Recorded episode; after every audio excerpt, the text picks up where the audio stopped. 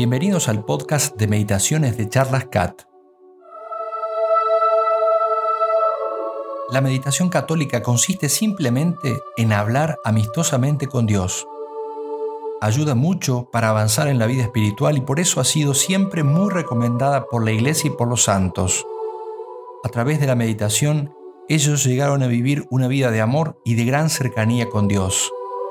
Por eso decía Santa Teresa de Jesús, prometedme 15 minutos diarios de meditación y yo os prometo el paraíso.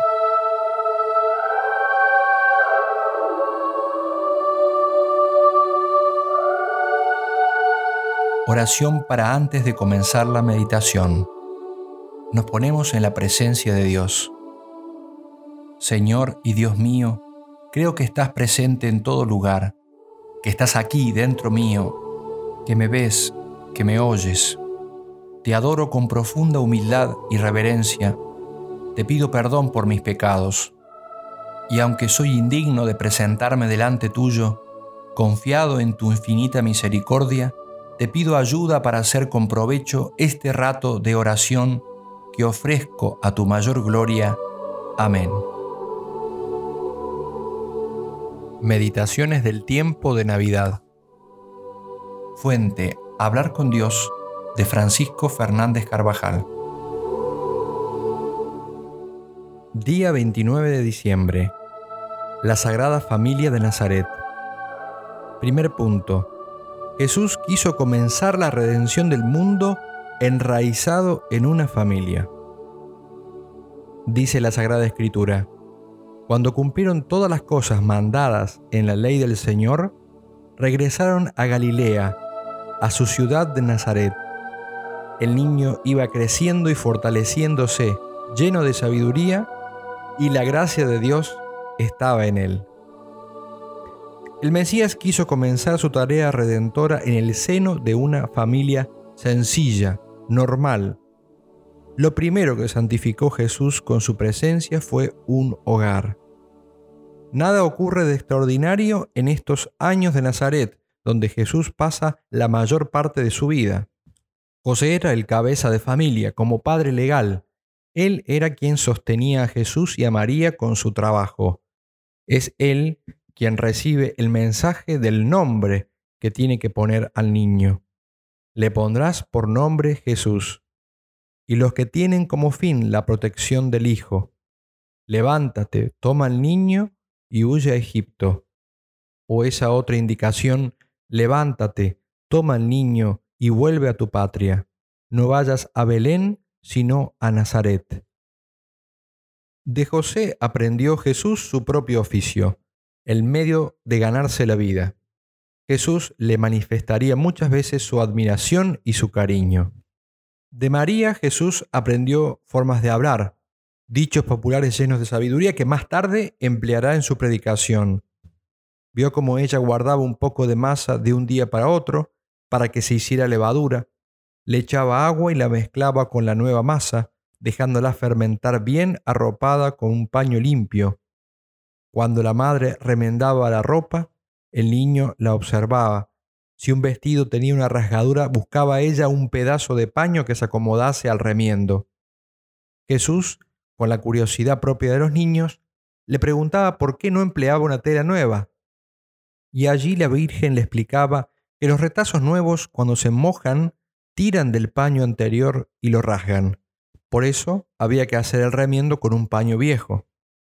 Los vestidos mejores, los de fiesta, solían guardarse en un arca. María ponía gran cuidado en meter también determinadas plantas olorosas para evitar que la polilla los destrozara. Años más tarde, estos sucesos aparecerán en la predicación de Jesús. No podemos olvidar esta enseñanza fundamental para nuestra vida corriente. La casi totalidad de los días que Nuestra Señora pasó en la tierra transcurrieron de una manera muy parecida a las jornadas de otros millones de mujeres, ocupadas en cuidar de su familia, en educar a sus hijos, en sacar adelante las tareas del hogar. María santificaba lo más pequeño, lo que muchos consideran erróneamente como intrascendente y sin valor. El trabajo de cada día, los detalles de atención hacia las personas queridas, las conversaciones y las visitas con motivo de parentesco o de amistad. Bendita normalidad que puede estar llena de tanto amor a Dios. Entre José y María había cariño santo, espíritu de servicio, comprensión y deseos de hacerse la vida feliz mutuamente. Así es la familia de Jesús, sagrada, santa, ejemplar, modelo de virtudes humanas, dispuesta a cumplir con exactitud la voluntad de Dios. El hogar cristiano debe ser imitación del hogar de Nazaret, un lugar donde quepa Dios y pueda estar en el centro del amor que todos se tienen. ¿Es así nuestro hogar? ¿Le dedicamos el tiempo y la atención que merece? ¿Es Jesús el centro? ¿Nos desvivimos por los demás? Son preguntas que pueden ser oportunas en nuestra oración de hoy, mientras contemplamos a Jesús, a María y a José en la fiesta que les dedica la iglesia.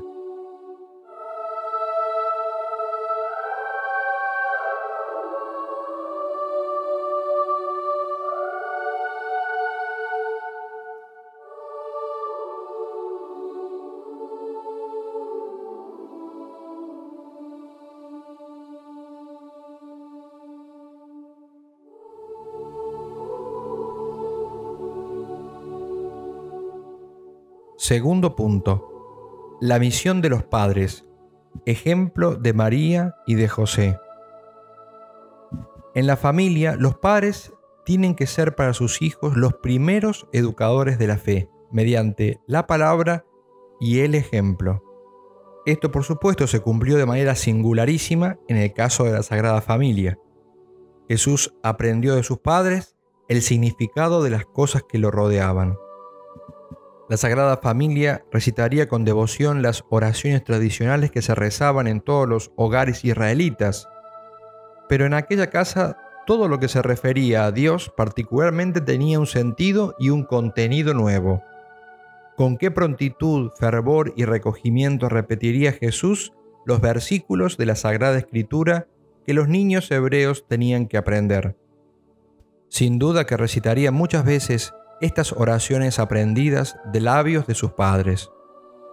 Al meditar estas escenas, los padres tienen que considerar con frecuencia las palabras del Papa Juan Pablo VI, recordadas por Juan Pablo II. ¿Enseñáis a vuestros niños las oraciones del cristiano? ¿Preparáis de acuerdo con los sacerdotes a vuestros hijos para los sacramentos de la primera edad? Confesión, comunión, confirmación. ¿Los acostumbráis, si están enfermos, a pensar en Cristo que sufre, a invocar la ayuda de la Virgen y de los santos? ¿Rezáis el rosario en familia? ¿Sabéis rezar con vuestros hijos, con toda la comunidad doméstica, al menos alguna vez? Vuestro ejemplo en la rectitud del pensamiento y de la acción, apoyado por alguna oración común, vale una lección de vida vale un acto de culto de mérito singular. Lleváis de este modo la paz al interior de los muros domésticos. Recordadlo, así edificáis la iglesia. Los hogares cristianos, si imitan el que formó la Sagrada Familia de Nazaret, serán hogares luminosos y alegres, porque cada miembro de la familia se esforzará en primer lugar en su trato con el Señor y con espíritu de sacrificio procurará una convivencia cada día más amable. La familia es escuela de virtudes y el lugar ordinario donde tenemos que encontrar a Dios. La fe y la esperanza se tienen que manifestar en el sosiego con que se enfocan los problemas pequeños o grandes que en todos los hogares ocurren, en la ilusión con que se persevera en el cumplimiento del propio deber la caridad lo llenará así todo y llevará a compartir las alegrías y los posibles sinsabores. A saber sonreír, olvidándose de las propias preocupaciones por atender a los demás. A escuchar al otro cónyuge o a los hijos mostrándoles que de verdad se los quiere y comprende.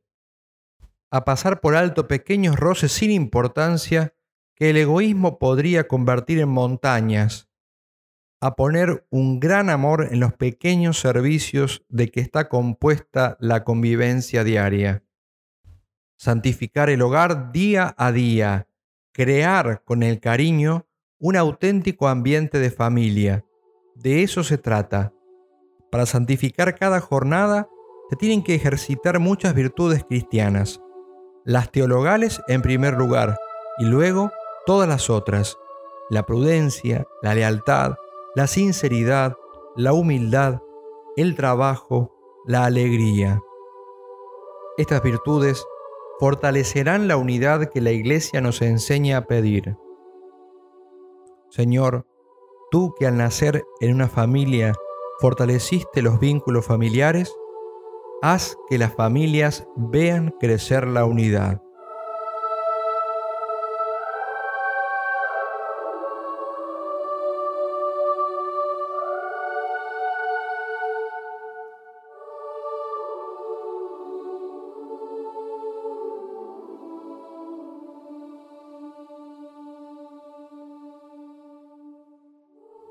Tercer punto, la Sagrada Familia, ejemplo para todas las familias.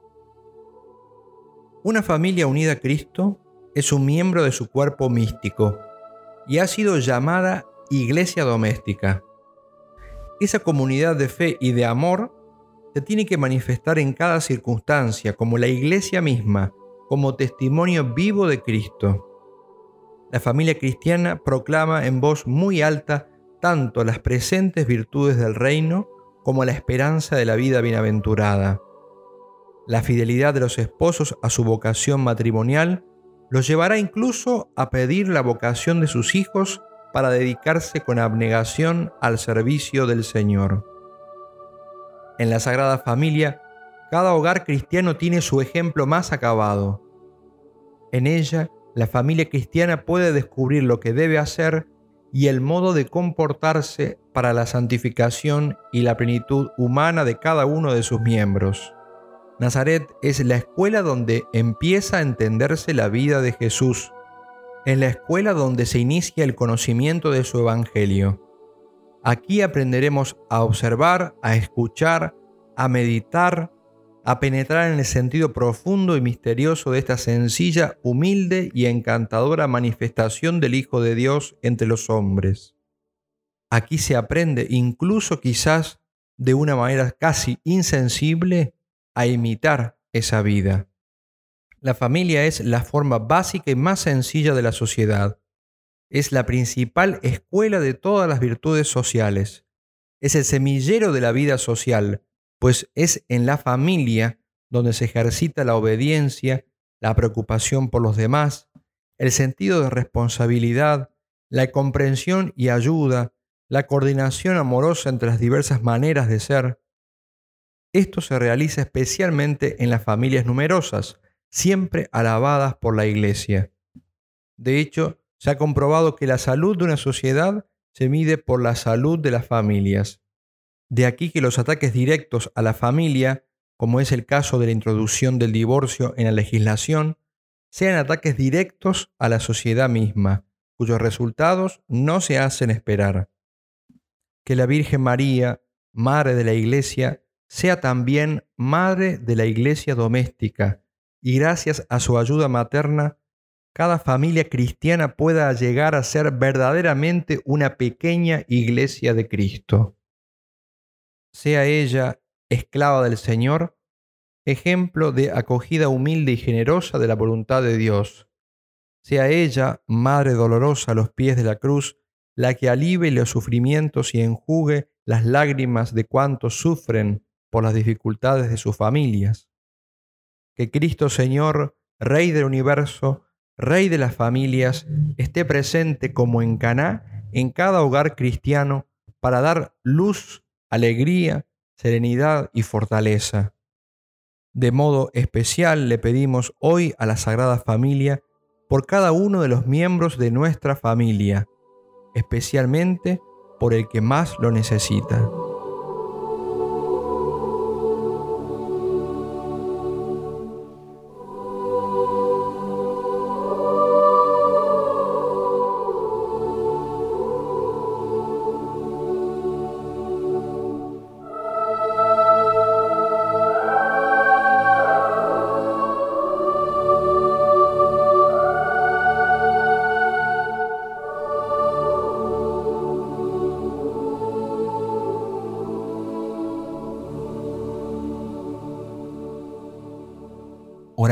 Para concluir la meditación.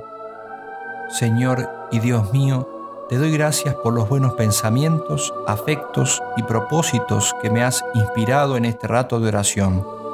Te los ofrezco a tu mayor gloria y te pido gracia eficaz para ponerlos en práctica, que pueda cumplir en todas las cosas tu santa voluntad. Amén.